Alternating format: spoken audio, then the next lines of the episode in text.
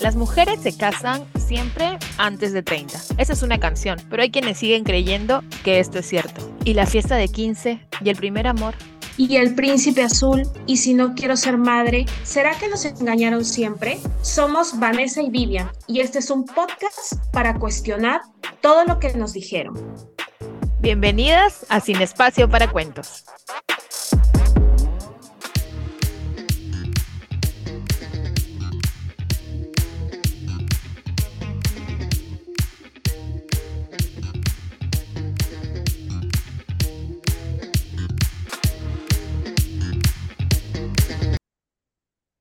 Hola y bienvenidas a Sin Espacio para Cuentos. Hoy regresamos con un tema que sé que les va a encantar y tenemos invitadas justamente para escuchar eso que las mujeres tenemos que decir. Vivian, ¿qué tal? ¿Cómo estás? Bienvenida. Vane, ¿qué tal? ¿Cómo estás? Bueno, sí tenemos dos invitadas adelantando. Y bueno, vamos a tocar un tema que da un cambio, ¿no? En la vida de, de, muchas mujeres y a veces les puede resultar este, difícil o se encuentran con estereotipos, el, se les dificulta el rol, ¿no? El rol de la maternidad, el rol de ser madre o mujer o las críticas que pueden enfrentar a raíz de, de eso, ¿no? Entonces es un tema muy interesante el que vamos a tocar hoy. Y bueno, Esperemos de que todas nuestras, nuestras oyentes este, también puedan compartir con nosotras eh, qué es lo que piensan sobre este tema y sus experiencias.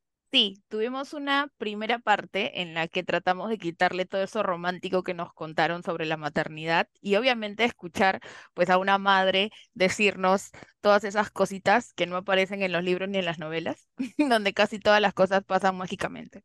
Entonces, Hoy tenemos a dos invitadas que les agradecemos mucho que nos acompañen y nos puedan contar sus testimonios. Eh, la primera es Ginette Guapaya, que tiene 36 años, es docente, mamá de Fernando y es feminista. Ginette, ¿qué tal? ¿Cómo estás? Hola, ¿qué tal, Vane? Qué lindo estar aquí. Y sí, pues compartir el rol maternal es un tanto complejo, pero lindo. Ya, ya, ya hablaremos, me imagino, programa ver eso. Gracias. Y también estamos con Gabriela Espinosa, que es administradora de 32 años y es mamá de dos niñas. Gaby, ¿cómo estás? ¿Qué tal, Vane? ¿Qué tal, Vivian? Este, acá, feliz, mi primer podcast. Espero hacerlo. sí, seguro que sí, de todas maneras.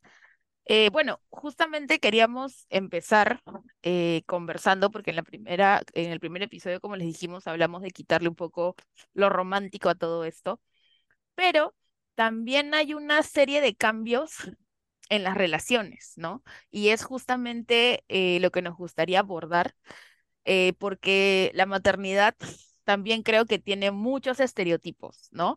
Eh, y yo lo he escuchado, porque bueno, yo no soy mamá, Vivian tampoco, pero sí he escuchado mucho ese tema de ay, no, va a ir con su niño, o ahora es mamá, entonces tiene que hacer grupo con otras madres, y entonces un poco, no sé, termina siendo como, como yo, o sea, yo lo veo como que, no sé, como si estuvieras excluyendo a alguien de, de algo o de parte de, sin que necesariamente esa persona se haya, no sé si enterado, ¿no? Entonces, ¿cómo vivieron ustedes o cómo han vivido esa maternidad o esos cambios que, que hay en las relaciones? En mi, en mi experiencia, eh, con mis amistades, la relación, gracias a Dios, no cambió mucho.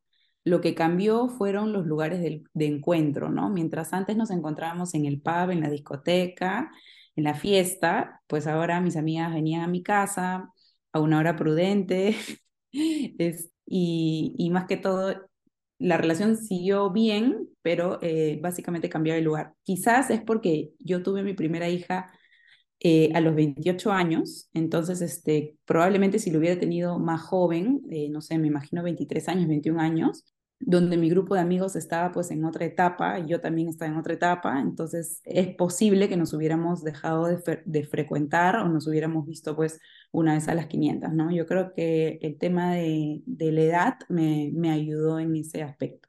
Ya, en mi caso, en realidad eh, apoyo lo que dice Gabriela, definitivamente ya no es lo mismo, ahora es el lonchecito o vamos por el cafecito, porque definitivamente tengo que llegar temprano. Pero sí, mi primer año, por ejemplo, cuando Fer era bebé, sí tuve que tomar un stop porque tenía que dar de lactar, tenía que estar pendiente de él. Entonces el primer año sí yo decidí es, no, no puedo quedarme más tiempo porque el trabajo me decía, oye, te quedas un ratito más el viernes. No, no puedo, tengo que alejarme. Entonces sí hay un quiebre, eh, definitivamente, pero conforme va creciendo, como que estas amistades nuevamente, como que retornamos. Hay algunas personas que comprenden, hay otras personas que no. Dicen, ay, se ha alejado. No, es que yo no me quiero alejar, sino que el, la función y el rol que un ser tan pequeño es diferente, entonces tengo que estar más cerca. Pero ahora que es más grande, por ejemplo, ahora es, ahora quién me va a cuidar, a ver las bendis, ahora por ejemplo hacemos guaguaguas y todas las mamás, eh, y lo juntamos y después salimos. Entonces hay dos ambientes, ¿no? De niños y de grandes. Claro, mientras más chiquito la relación es más dependiente, ¿no? De, el niño depende un montón de ti y efectivamente cuando es más grande, o sea, bueno, yo ahorita tengo una hijita de, de la segunda que tiene tres mesecitos, pero antes de su llegada, yo también ya, digamos que volví a salir con mis amigos a, alguna re o algún pub, alguna fiesta y, y, efectivamente, como, como dices, ya también dejé a mi, a mi hijita de pijamada con los abuelos, de pijamada con los tíos, ¿no? Entonces ahí uno se va soltando un poco más. Sí, bueno, como explican ustedes, que es un punto de vista interesante, que es un punto de vista que de repente este, las chicas que, que no tenemos este, hijos, no lo vemos de esa manera de repente. Y lo que comentan es interesante porque no solamente la dinámica de ustedes ha cambiado, sino también su dinámica familiar, ¿no? Sus relaciones de familia, qué emociones o de repente qué situaciones a ustedes de repente les pareció complicada en ese sentido, ¿no? Porque dejar ese rol materno pero también hay una responsabilidad, ¿no? Entonces quería saber cómo ustedes, cómo esa dinámica cambió y cómo fue para ustedes. Ya, este, bueno, yo toda mi vida, como yo soy medio hiperactiva, todo el tiempo he salido, todo el tiempo, de lunes a domingo creo, eh, antes de casarme, casada, eh, y ese primer año yo me, yo me sentí realmente abrumada, porque es trabajo, casa, bebé, no dormir, trabajo, casa, bebé, no dormir. Eh, entonces yo decía, ¿en qué momento soy yo? ¿no? ¿En qué momento empiezo a ser Ginette otra vez? Eh, y felizmente, por ejemplo, tuve a mi familia ahí que me veía y me decía, no, tienes que salir ya. o sea, muévete, porque te vemos que estás un poco encerrada eh, en esto y felizmente me dijeron, ok, vamos a establecer horarios eh, ya no vas a venir, por ejemplo, de frente al trabajo cuando ya Fernando tenía como cinco meses, sino date un aire con tus amigas y luego con tranquilidad vienes. Entonces creo que, que, supieron leerme, ¿no? Sin yo pedirlo, eh, porque hay un sentimiento de culpa, ¿no? Hoy estoy saliendo mucho, ¿quién se encuentra eh, con mi hijo? Mejor regreso, pero se vio como que con el soporte de mi familia que me dijo, hey, aquí no hay culpa, no hay culpa porque tú estás 24/7 y tienes todo el derecho de tener tu vida, así que vuelve a ser Ginette. Sí, yo también creo que la red de soporte es muy importante eh, desde el momento que una da luz, ¿no? Este, porque con el primer hijo es un baldazo, siempre digo, el primer hijo es un baldazo de agua fría, ¿no? Porque has estado cómoda, por así decirlo, tantos años de tu vida y de la nada vienes llega una fase en la que tú te tienes que incomodar, ¿no? Incomodar en servicio de otra persona, ¿no? O sea, las, las malas noches, no sé qué. Es, claro, yo también, justo como, como también este, comentaba Ginette, también me pasaba lo mismo. Mi tiempo fue un poquito más complicado porque a mí justo me cogió en la, en la cuarentena, entonces muchas opciones no tenía. entonces, este, me acuerdo que yo, yo también era bastante de salir, y me acuerdo que apenas levantaron como que un poquito el de, el de salgan, pueden salir a caminar una hora. Me acuerdo que yo al toque le metí a mi hija en el coche y salíamos, o sea, porque yo necesitaba salir, ¿no? Y cuando estábamos en la casa encerrados, que no podíamos salir pero a ningún lado, este, dormía, yo me ponía a hacer ejercicio, o sea, algo, porque si no me tiraba por la ventana, creo, de estar encerrada tanto tiempo. Entonces, este, sí, sí fue bastante chocante y efectivamente poniéndome en el, ahorita en el, en el lugar de Ginette, que justo mencionaba la culpa, la culpa creo que es algo que persigue a las madres toda su vida. o sea, siempre uno se siente culpable al final del día por, por cualquier cosa en general, ¿no? Y sobre todo con esto que tú dices de empezar a salir, empezar a a volver a ser tú, también es como ya bacán, pero tengo culpa de dejar a mi hija, de no estar pasando tiempo con mi hija, ¿no? Entonces, la culpa es, es, es algo que influye bastante. Sí, y, y qué interesante justo lo que ustedes mencionan sobre el tema de tener esa red de soporte, pero así como existe la red de soporte, también hay muchas personas que las deben haber juzgado porque siempre a las madres se les juzga que, no sé, si sales a bailar o si sales a tomar un café, que, ¿y dónde está su madre? Porque lo primero que dicen cuando a un niño le pasa algo es ¿dónde está su madre? Es como si la paternidad no existiera y siempre es como, como eso, ¿no? Entonces, ustedes también han lidiado con esa, bueno, de hecho con la culpa, pero también con ese juicio de las personas sobre ustedes al ejercer su maternidad. En mi caso, creo que eh, una de las, de las de las cosas más eh, fuertes o, que más me afectaba en ese entonces, ahora ya no tanto, pero en ese entonces sí era el tema de la comparación, ¿no? Eh, este, esa comparación para mí me generaba tensiones eh, porque algunos amigos, familiares que probablemente sin querer nos comparaban con otras personas que tenían un tipo de crianza totalmente opuesto al de nosotros, ¿no? Entonces, o la típica tía, ¿no? En mis tiempos era así, tú también tienes que hacerlo así y esperan que nosotros hagamos lo mismo. Entonces, no. Y posteriormente, bueno, yo interioricé de que esos comentarios, como eran de mi círculo cercano, o sea, de amigos y familiares, no, o sea, no venían con mala intención, este, y efectivamente la crianza es diferente ahora que lo, como lo fue en los tiempos de, de, mis padres, pero entendí que varias personas se quedaron desactualizadas, por así decirlo, y que no era su deber tampoco actualizarse en ese tema porque pues no era su momento de criar hijos, así que ya simplemente respiraba profundo y, y seguía. En mi caso, también hubo culpa, esta parte de juzgar, ¿no? Eh, cada vez que yo salía, ¿y con quién has dejado a tu hijo? Esa pregunta, ¿no? De, ah, con el aire. Entonces da ganas de decirle, abandona un en el puente y yo voy después. Solito, no tiene padre. sí, no, no tiene padre. Y por ejemplo, cuando uno manda correos o recibe correos de las maestras, querido padre de familia, oye, o sea, ¿y dónde está la mamá, no? Entonces, esas cosas de, claro, para ciertas cosas sí el papá existe y para otras cosas la mamá, ¿no? Como si no tuviera padre, no tuviera familia mi hijo. Por eso cada vez que me preguntan, ¿dónde está tu hijo? En el puente un ratito, ahorita llego. Eh, porque de verdad que a veces, de verdad que sí molesta. sí, sí molesta mucho. Y yo puedo responder así, pero por dentro uno va acumulando ciertas cosas, ¿no? Diciendo, y si tiene razón, y si de repente este, yo estoy dejando mucho tiempo, eh, esta parte de la crianza, por ejemplo, debo permitir, yo tengo muchas crisis existenciales en torno a la crianza, ¿no? Especialmente con, debí llamarle la atención más fuerte, debí llamarle ser más cariñosa. Eh, entonces esto de, ay, estoy ejerciendo bien mi maternidad eh, y me hacen dudar todo el tiempo, ¿no? Siempre como la sociedad nos mira, ¿no? que tenemos que ser la única persona que cría, porque no hay mejor persona que la madre. Esta, este cliché que me tiene a veces, claro, el padre no existe, ¿no? Como solamente dio el espermatozoide, ¿qué más puede hacer? Todo el tiempo hay culpa. No, sí, es que, es que de verdad, eh, incluso cuando, creo que cuando también hablan de, del cariño de la madre, ¿no? Que es como, tú puedes hacer todo, pero la madre siempre va a estar ahí, brother. También la madre tiene que quererse un poco y poner un límite. O sea, ese tema de yo te robo, te pego, te hago de todo y tú me vas a perdonar porque eres madre, también creo que romantiza todo como saca un poco del del molde que la madre prácticamente no es humana, o sea, qué cosa, ni la Mujer Maravilla, porque la Mujer Maravilla la golpea si se cae y le duele, ¿no? Entonces, eh, creo que también es un poco aterrizarla al ámbito de es una persona, es una mujer, y creo que ahí va un poco el, el meollo de, del episodio en el que a veces eh, han romantizado tanto esto de la maternidad que siempre dicen como, no, pues no, si eres madre, entonces ya te olvidas de ser mujer. Y entonces ahí viene justo lo que tú dices, lo que ustedes comentan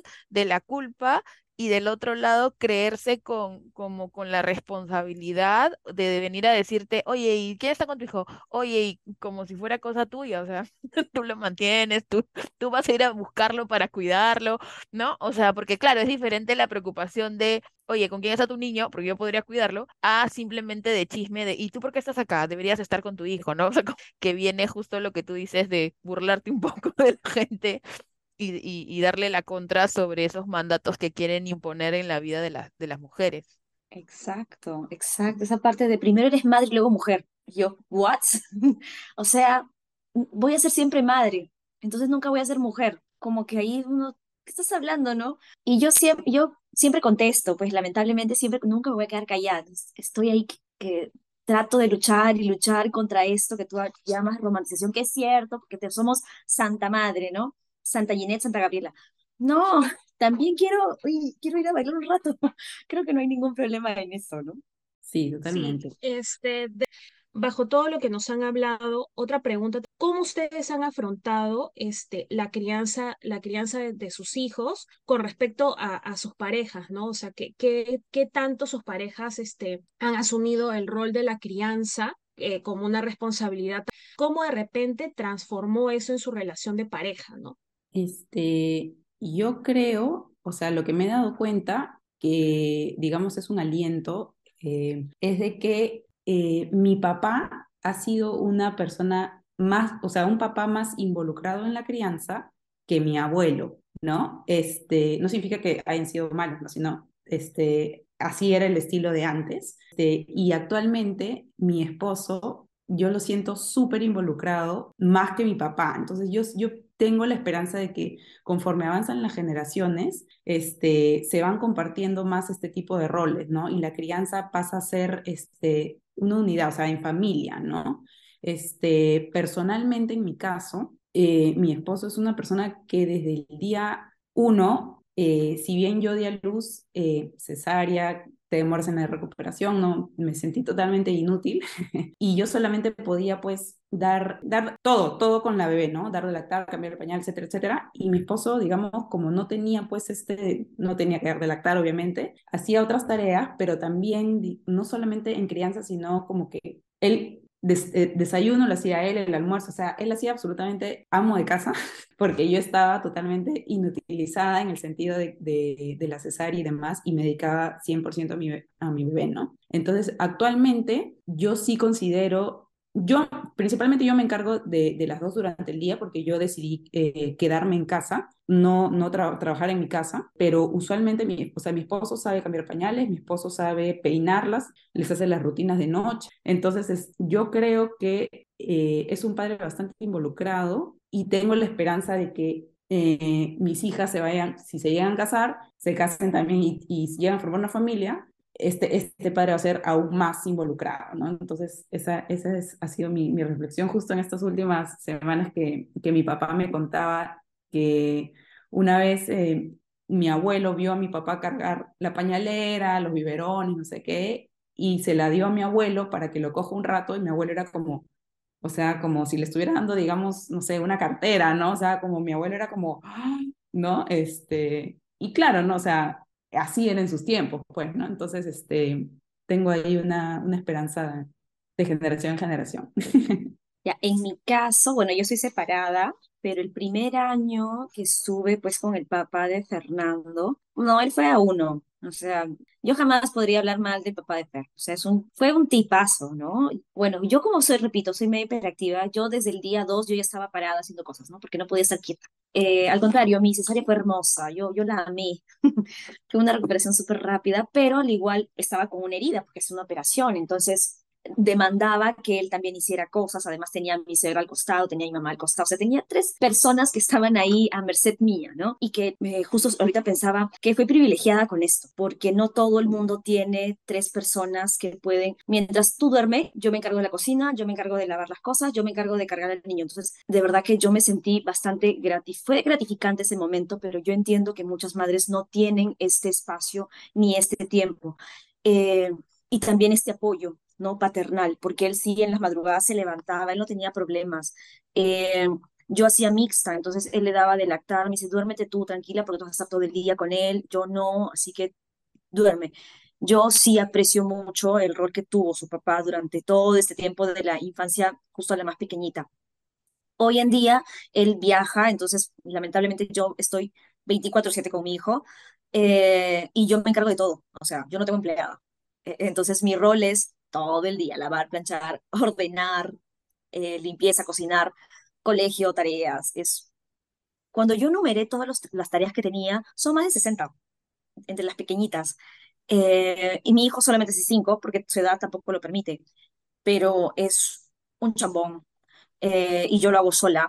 Solamente viene una señora a limpiar, pero no, no hay participación física porque no está aquí en Lima. Si estuviera aquí, yo también apostaría que su papá a uno, porque repito, lo llama mientras él está cenando, videollamada, ¿sabes qué? Yo me encargo de él mientras come y tú andas otras cosas. Entonces, incluso en la distancia, se hace cargo de, de mi hijo, ¿no?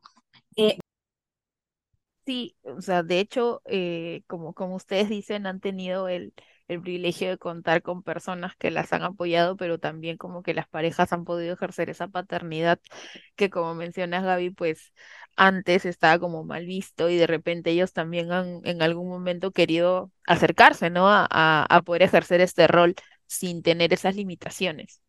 Bueno, hemos conversado muchísimo, casi más del tiempo que, que creo que tenía pauteado, pero este, o sea, igual está súper interesante. Así que vamos a quedar aquí en este bloque y regresamos con la segunda parte para conversar un poco sobre el acceso al trabajo y las experiencias que ustedes han tenido en esta búsqueda o, la inserción también laboral de las madres.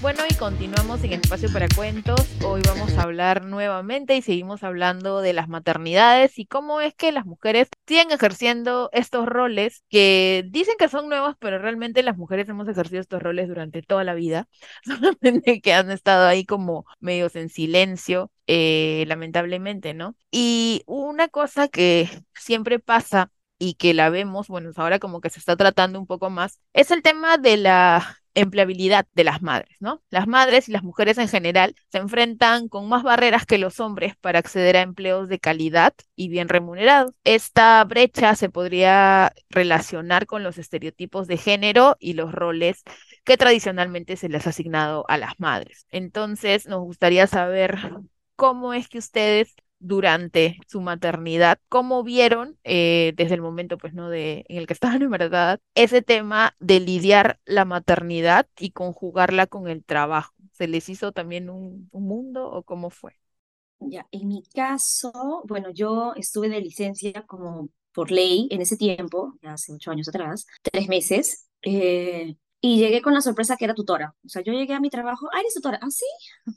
¿Desde cuándo? ¿Cuándo, cuándo me van a decir, sí, tienes que poner notas? Entonces, creo que en ese momento no me dieron condescendencia que estaba saliendo una hora antes, estaba dando de lactar, estaba, creo que me cargaron con muchas cosas, repito, de manera inconsciente, pero que a la larga yo decía, oye, pero soy mamá recién, estoy insertándome en esto que, y tengo doble función, entonces hay que tener un poquito más de más de sentimiento, ¿no? Hacia el rol de la madre, por favor. Lo bueno está, no es que me quitaron tutoría para nada, al contrario, me dijeron, no, tienes que seguir porque no hay de otra. Ok, dale, no, no hay problema. Pero eh, luego entendieron y tuvieron cierta condescendencia, por ejemplo, con viajes de estudio que yo no podía viajar o con permisos que yo lamentablemente no podía aceptar e, y, y, pudieron entenderme. Pero, por ejemplo, sí supe que cuando estaban buscando nuevo personal, dentro de las entrevistas era la edad. O sea, por ejemplo, si tienes de 25 a 30, ah, es muy probable que pueda ser mamá. Entonces, prefiero contratar a personas mayores, ¿no? Para para, evitar ese tipo de probabilidades, ¿no? Eh, supe de eso. En mucho tiempo, por ejemplo, las mamás no, no podían acceder a un cargo, no en mi colegio felizmente, pero sí yo conocía otros colegios que las mamás no asumían porque sabían perfectamente que si es que había alguna emergencia, tenían que salir volando. Entonces, eso es en el mundo de los docentes. Esto no pasó en mi colegio, pero sí una amiga le, le sucedió y yo le digo, no puede ser, pasa en mi colegio. Todos los cargos son de varones. En, en mi caso fue una situación diferente en el sentido de que eh, yo aún estando embarazada, ya había tomado, digamos, la decisión de que quería dedicarle el primer año a mi hija, ¿no? Entonces, este, había optado por renunciar. Mi, mi plan era, renunciaba, me dedico el primer año a mi hija y después retomo en, en el trabajo, ¿no? No sabía que iba a venir una pandemia, etcétera, y mis planes se, se malograron un poquito. Este, pero bueno, cumplido el año, este, yo empecé a buscar chamba eh, igual con miedo de tener que encargar a mi hija con alguien más, ¿no? Entonces, este, hubo ahí toda una reflexión de por medio que me tomó un par de meses, pero este, finalmente eh, aterricé yo todos mis pensamientos, le comenté a mi esposo que, que en ese momento que por este momento yo no quería trabajar en una oficina. Le dije, no, yo quiero dedicarme a la crianza de mi hija, que me parece una labor que tras, este, trascendental, que no sé qué, es inspiradísima. Entonces, este, se lo comenté con cierto temor en el sentido de que si bien la, modernidad le ha abierto las puertas a, a, mujeres en el mundo laboral, que es algo obviamente súper bueno, este, yo sentía que si decidía quedarme en mi casa iba a ser como que, como que la decepción a esta modernidad, ¿no? Es que se esperaba después de que yo esté en, el mercado laboral, que mis papás por haberme han pagado una carrera para que yo la ejerza, sino digamos que plata al agua, no sé qué, y tenía terror de que me vean como una, este,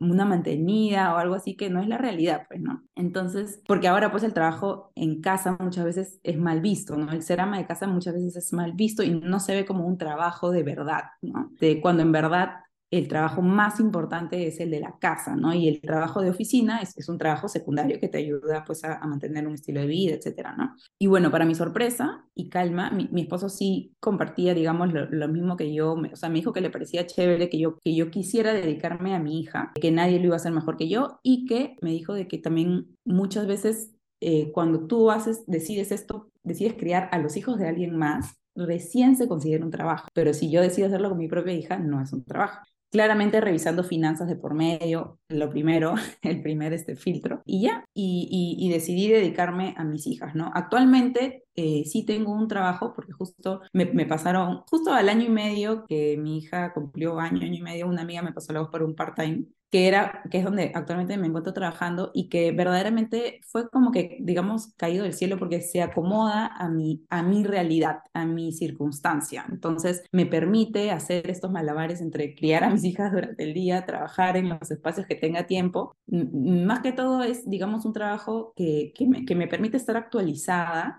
y, no dejar, digamos, un, hueco, ¿no? Y la típica que ¿no? uno decide eh, cuidar a sus hijas tantos años y de ahí quiere reinsertarse en el mercado laboral y es más difícil, ¿no? Como ¿qué has hecho tantos años, no? Entonces, quería leer como un dato que según la encuesta nacional de hogares en el 2022, elaborada por, por el Instituto Nacional de Estadística, INEI, a las mujeres les costó más reintroducirse al mercado laboral luego de la pandemia. Y en el 2019, un total de 7 millones 584 mil mujeres integraban la población económicamente activa y en el 2020 esta cifra cayó a 6 millones 288 mil mujeres y en el 2021 ya se recuperó un poco. Entonces es más o menos lo que nos venía hablando Gaby, ¿no? El, este, que ella justo vivió toda su maternidad en este tiempo de, de pandemia entonces, este, quería hacerles la pregunta, ¿cómo fue, o sea, si ustedes han sentido de en este trayecto que, que han tenido de, de, ser madres, de repente una discriminación en su centro laboral o al momento de buscar un trabajo y cómo es que lo han vivido? Eh, a, mí me pasó, no, no sé si, si discriminación como tal, pero a mí me pasó que al inicio, cuando empezaba a buscar trabajos antes de haber tomado la decisión de quedarme,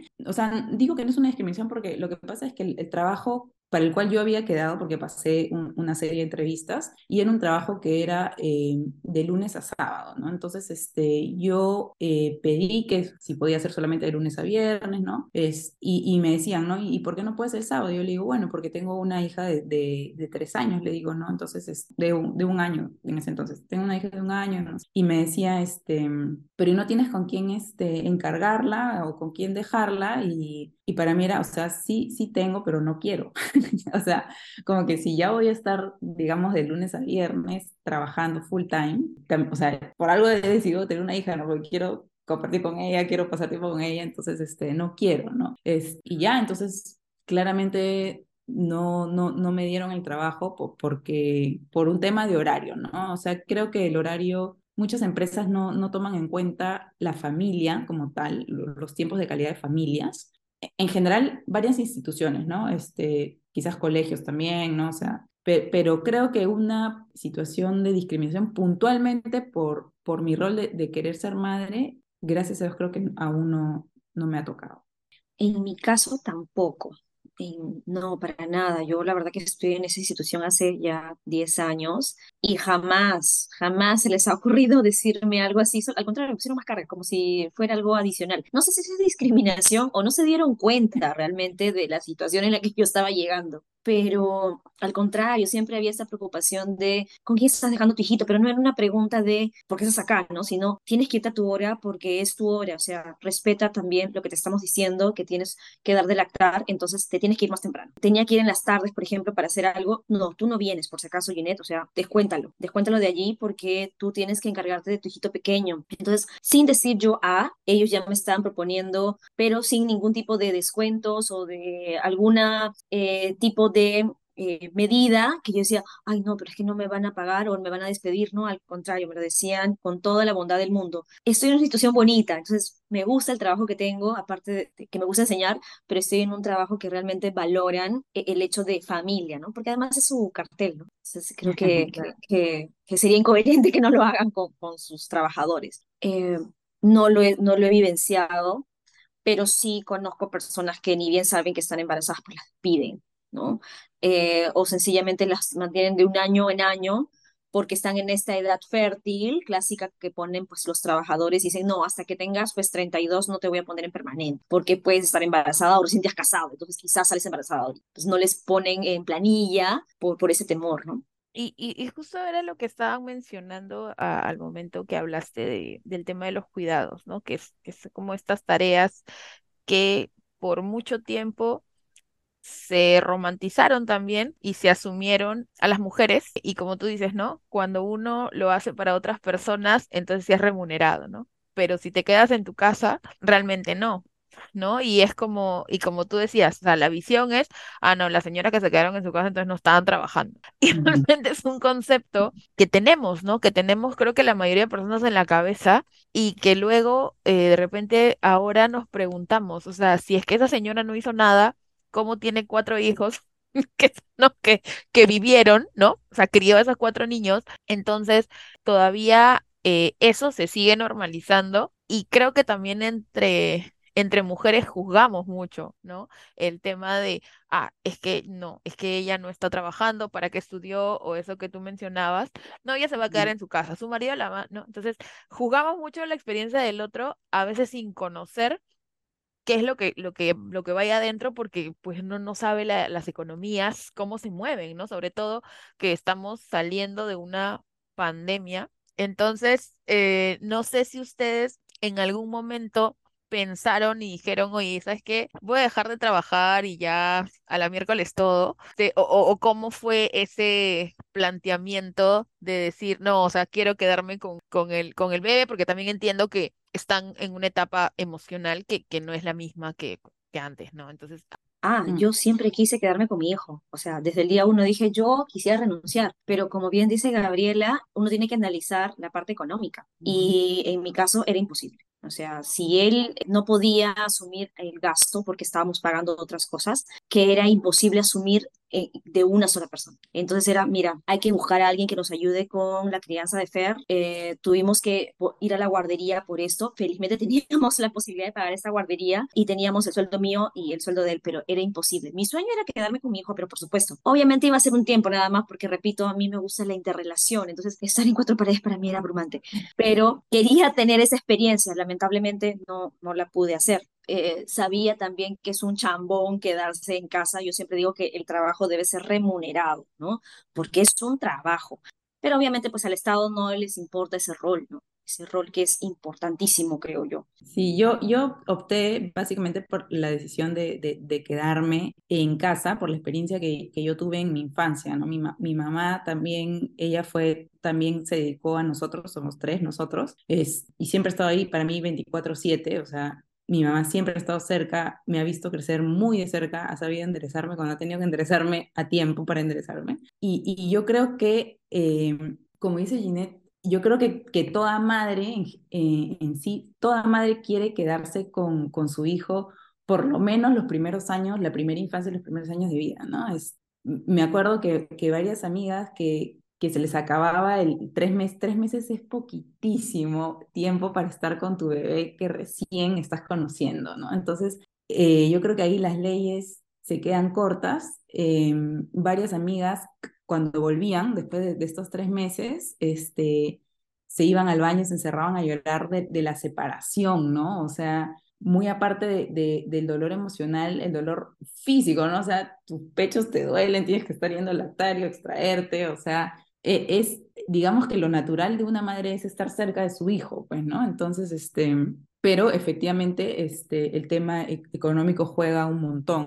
Yo, yo sí considero, por ejemplo, eh, todo el tema cuando yo hice toda esta reflexión de, de, por qué finalmente me quiero quedar en la casa eh, y, por qué no consideran, digamos, el, trabajo de, de, cuidado como un verdadero trabajo, este, o sea, yo me di cuenta que en cualquier empresa, en cualquier puesto, yo soy reemplazable. Yo soy reemplazable en cualquier lugar. El único lugar donde soy irreemplazable es en mi casa.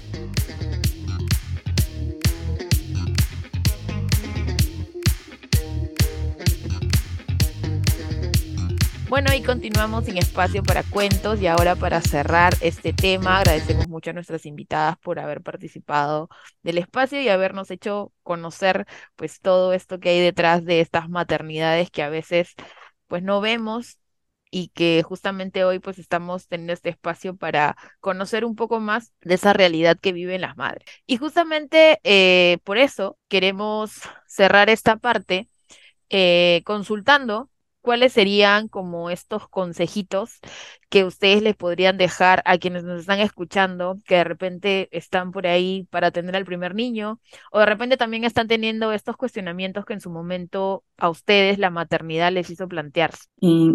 como mensaje, a ver, yo eh, podría eh, dejarles que busquen, que tengan cerca una red de soporte en general, familia o amigos en, quienes confíen más, porque ellos van a ser, digamos, como su nombre lo dice, el soporte para todo este eh, experiencia de, madre primeriza, ¿no? Es, muchas veces ya para el segundo hijo uno está un poco más preparado, pero el, primer hijo creo que es válido buscar desahogo en, en las personas que, que, más, que más uno confía y quiere. Ya, en mi caso, para dos públicos objetivos.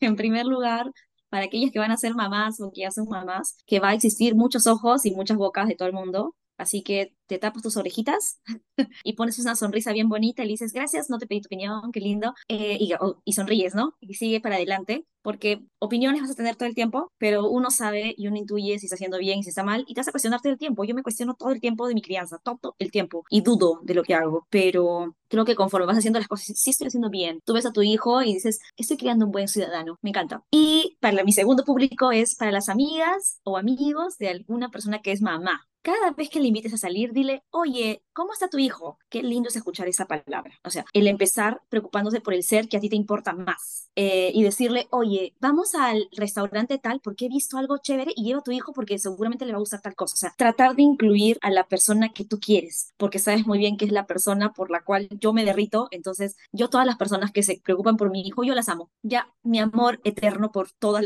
por todos mis amigos que todo el tiempo criamos. Yo siempre les digo que criamos en tribu y que lo más bonito es que cada uno de mis amigos les da un toque especial a mi hijo y tienen algo de ellos cuando están cerca. Entonces, para esas dos personas, por favor, nunca se alejen de, los, de, las, de las mamás, porque muchas veces sus consejos ayudan mucho a la crianza. Antes criábamos en tribu y lo hemos dejado de ser. Pero ahí va mi consejo. ¿Qué Qué lindos mensajes y recomendaciones que nos dan. Y también quería, quería agregar un punto importante que es de que creo que las mujeres y madres eh, deberíamos de abogar más, ¿no? Por, por las políticas de repente inclusivas en los roles de, de maternidad y paternidad, para que haya esa equidad, ¿no? Que es lo que se busca, porque la responsabilidad al fin y al cabo es de ambos, eh, hemos hablado anteriormente de, de, mucho de las críticas que se hacen a las madres, ¿no? De cómo se las juzga y todo. Entonces me parece eso que es muy importante respetar la decisión de cada una y el apoyo que debemos brindar, ¿no? Lo que, lo que decía Ginette, ¿no? Ese apoyo, lo que decía Gabriela,